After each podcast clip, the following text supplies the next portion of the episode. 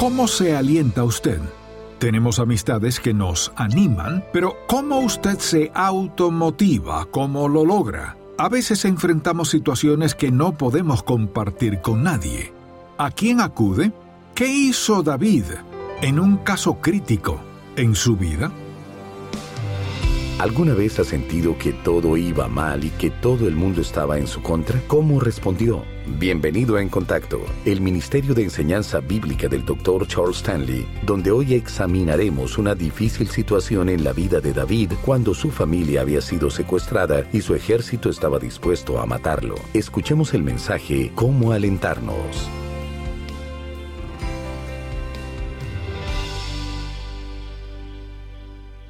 En la vida todos hemos pasado por circunstancias que nos desagradan, y a veces quizás nos sentimos abatidos o hasta deprimidos, o sentimos la angustia de la situación. Vivimos en el mundo y no podemos cambiar todas las circunstancias, ni tratar de hacerlo. Más bien lo que hay que hacer es decidir cómo reaccionar al pasar por esos momentos difíciles. Bien, en ocasiones anteriores hemos hablado de cuán gran alentador es Dios. También hablamos del privilegio que tenemos de alentarnos unos a otros. Todos hemos sido alentados por muchas personas a lo largo de los años, pero ¿qué de las veces cuando siente que no puede contarle a nadie? Es solo usted y la situación, usted y la circunstancia. Tal vez sienta que Dios está allá arriba, y se sienta solo. ¿Cómo confronta eso? De eso se trata este mensaje. ¿Cómo alentarnos? Sin duda, un principio bíblico es que Dios desea que nos alentemos nosotros mismos, y hablaremos de cómo hacerlo. Para eso quiero ocupar a David, quien fue un ejemplo perfecto de cómo darse ánimo. Y dice en el primer versículo de primero de Samuel 30, cuando David y sus hombres vinieron a Ciclad, donde habían acampado, al tercer día, los de Amaled habían invadido el Negev y a Ciclad, y habían asolado a Ciclad, y le habían prendido fuego, habían quemado todo, y se habían llevado cautivas a las mujeres y a todos los que estaban allí, desde el menor hasta el mayor, pero a nadie habían dado muerte si no se los habían llevado al seguir su camino. Vino pues David con los suyos a la ciudad, y he aquí que estaba quemada, y sus mujeres y sus hijos e hijas habían sido llevados cautivos. Entonces David y la gente que con él estaba alzaron su voz. Vea esto. Lloraron hasta que les faltaron las fuerzas para llorar. Las dos mujeres de David, Ainoán, Jezreelita, y Abigail, la que fue mujer de Nabal, el de Carmel, también eran cautivas. Y, este es el versículo que quiero que vea, escuche bien. Y David se angustió mucho porque el pueblo hablaba de apedrearlo, pues todo el pueblo estaba en amargura de alma, cada uno por sus hijos y por sus hijas. Mas David se fortaleció o se alentó, es la misma palabra, se fortaleció en Jehová su Dios.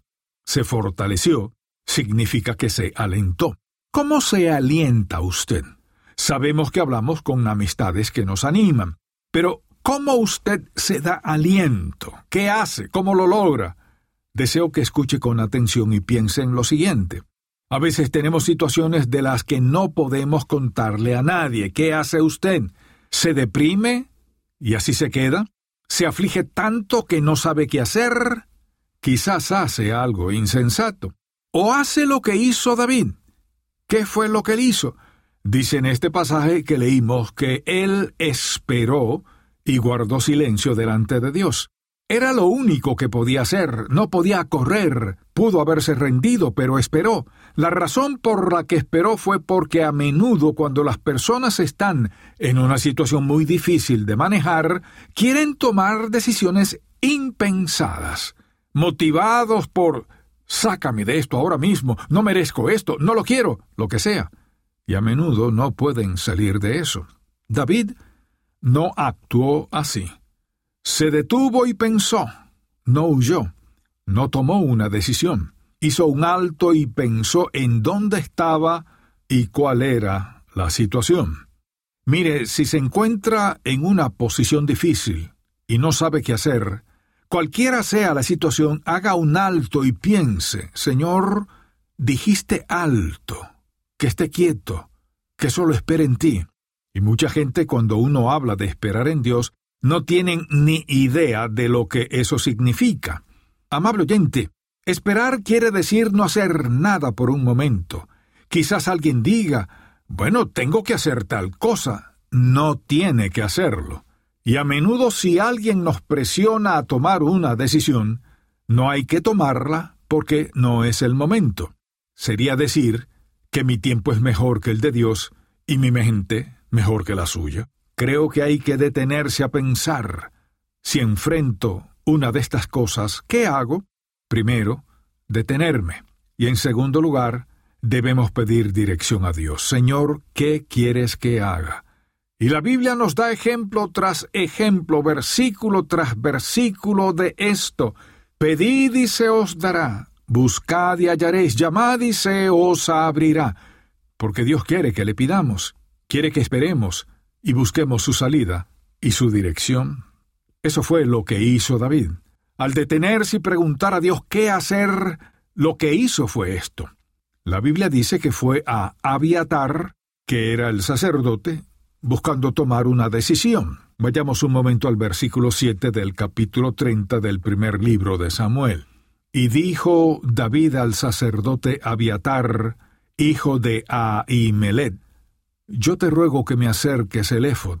Y Abiatar acercó el éfod a David. Y David consultó a Dios diciendo, aquí está hablando con Dios, ¿perseguiré a estos merodeadores? ¿Los podré alcanzar? Y él le dijo, síguelos, porque ciertamente los alcanzarás y de cierto librarás a los cautivos. Así que David buscó al Señor, y él le dijo muy claro lo que debía hacer. Entonces, ¿cuál fue la respuesta de Dios a David? Síguelos. Parecía la acción menos probable. ¿Perseguirlos cuando se preparan para apedrearme? Además, no sabemos a dónde están. ¿Por dónde vamos? Así que todo era un poco cuestionable. Pero David le preguntó a Dios y él contestó. Preste mucha atención. Alguien dirá, ¿por qué sigue diciendo eso? Porque es muy importante.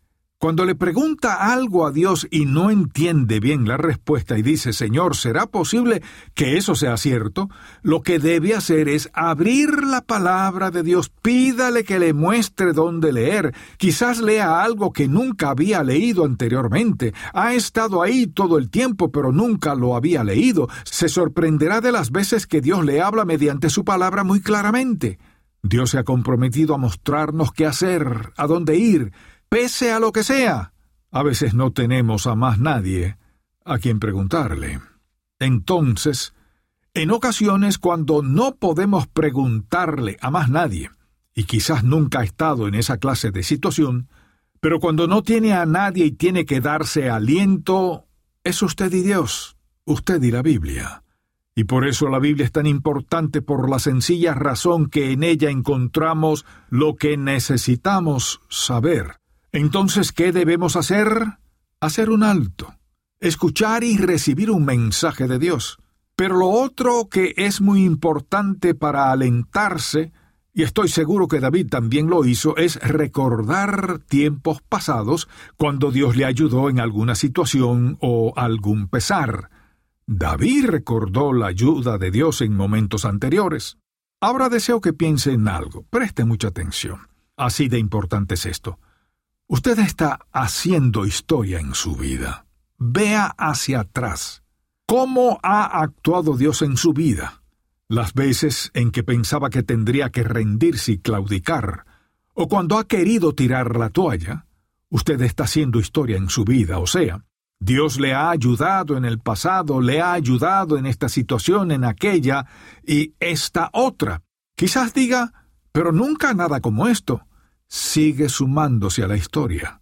No hay nada que Dios no pueda hacer para ayudarle en cualquier situación en que se encuentre, y a veces olvidamos lo bueno que Dios ha sido en el pasado y lo que ha hecho en nuestra vida. David tuvo que recordar cómo Dios le había rescatado de Saúl y de dificultades y penas y de Goliat y todo lo demás que pasó. Esta es una forma poderosa de sacarnos del desánimo.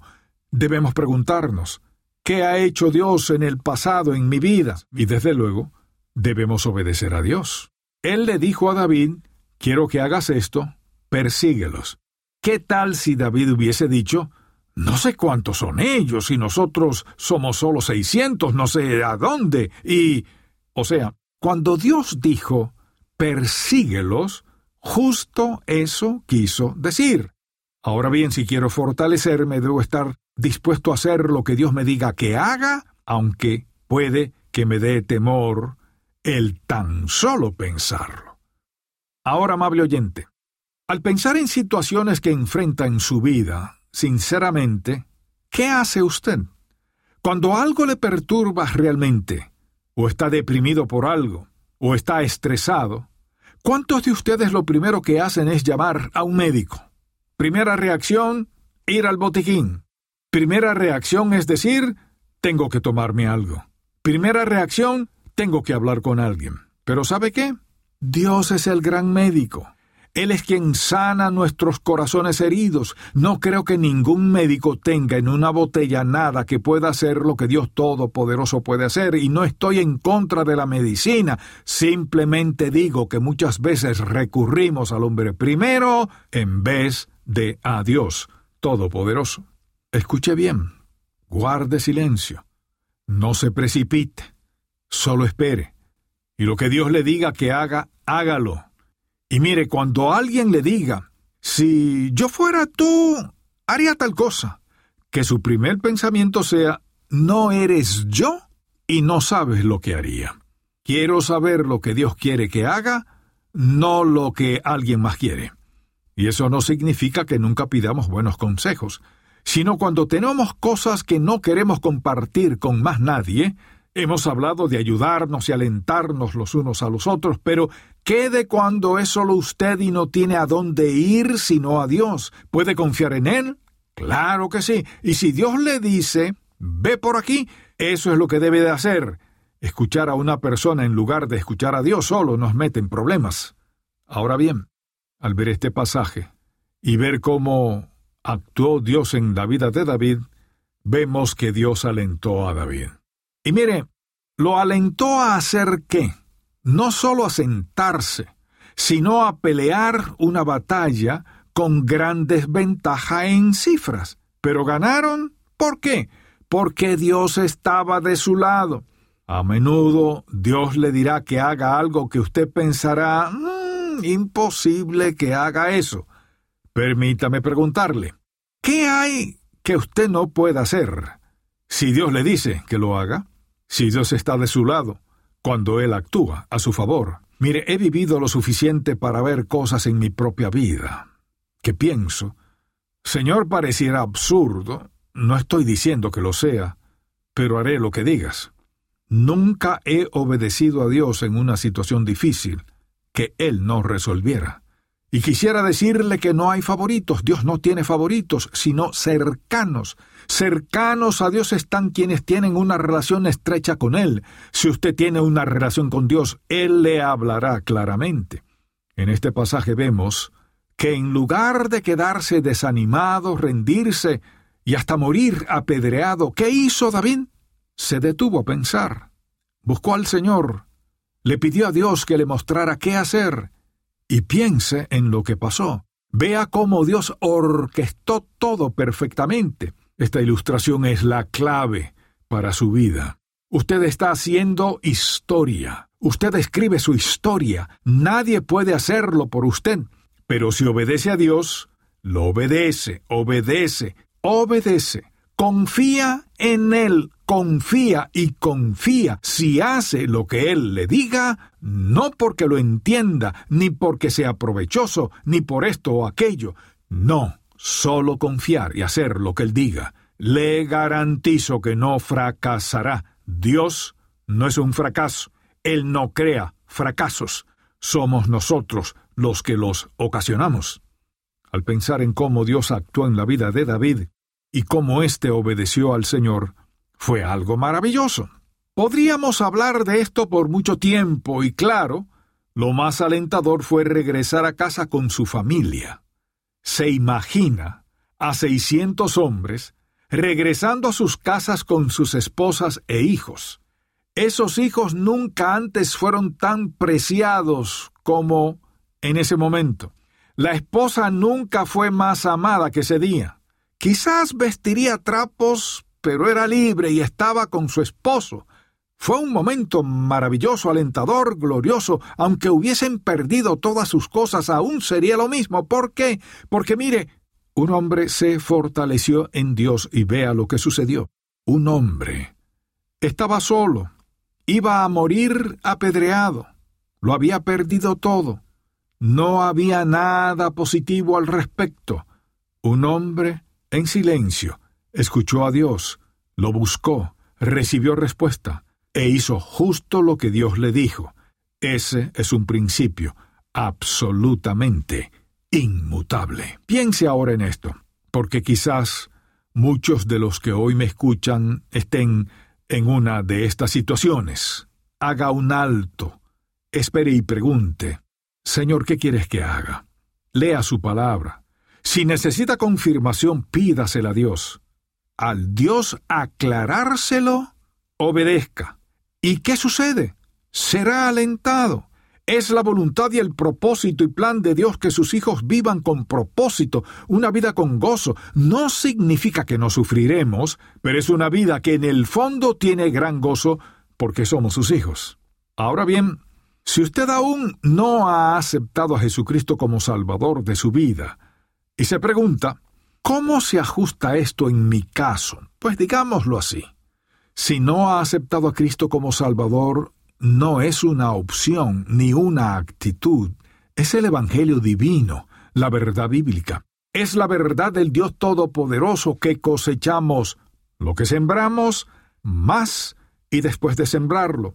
Y eso no lo puede cambiar, no, no puede cambiarlo. Usted dirá, pues eso no me pasará a mí. Le digo que sí pasa no puede cambiar un principio que es cierto día y noche. Fue cierto en el huerto del Edén y es cierto hoy. Sin Cristo en su vida, hará de ella un lamentable desastre.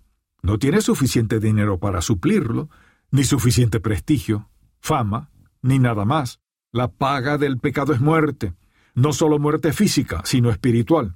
Cosechamos lo que sembramos más y después de sembrarlo, lo que debe hacer es pedirle al Señor Jesús que perdone sus pecados, no porque usted sea bueno ni por lo que pueda hacer por Él, porque no puede hacer nada por Él, sino porque Él murió en el Calvario, dio su sangre como paga de su pecado, lo necesita como Salvador, lo necesita como su ayudador. Usted cree que lo tiene todo, pero no es así.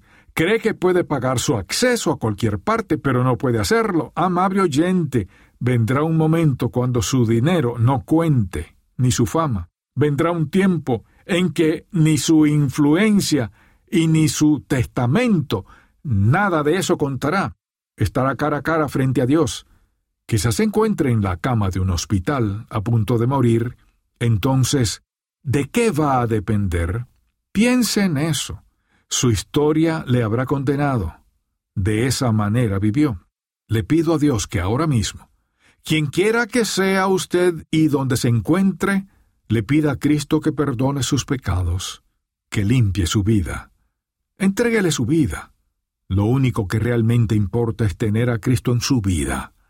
Oro a Dios que usted le pida salvación, y Él se la concederá. Oremos. Padre, cuán agradecido estamos.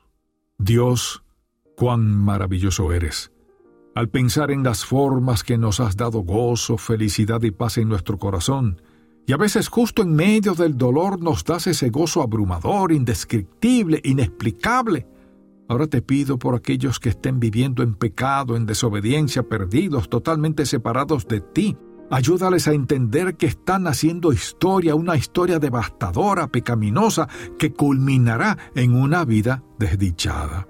Muéstrales que pueden cambiar hoy pidiéndole al Señor Jesús, tu Hijo amado, que les perdone sus pecados basado en lo que Él hizo en la cruz y que en este mismo momento sus vidas sean transformadas por tu gracia admirable. También te pido por todos los que estén pasando por alguna situación difícil que hoy tomen estas ideas sencillas, puntos, principios y comiencen a ponerlos en práctica y salgan de lo que enfrenten en sus vidas. En el nombre de Jesús. Amén.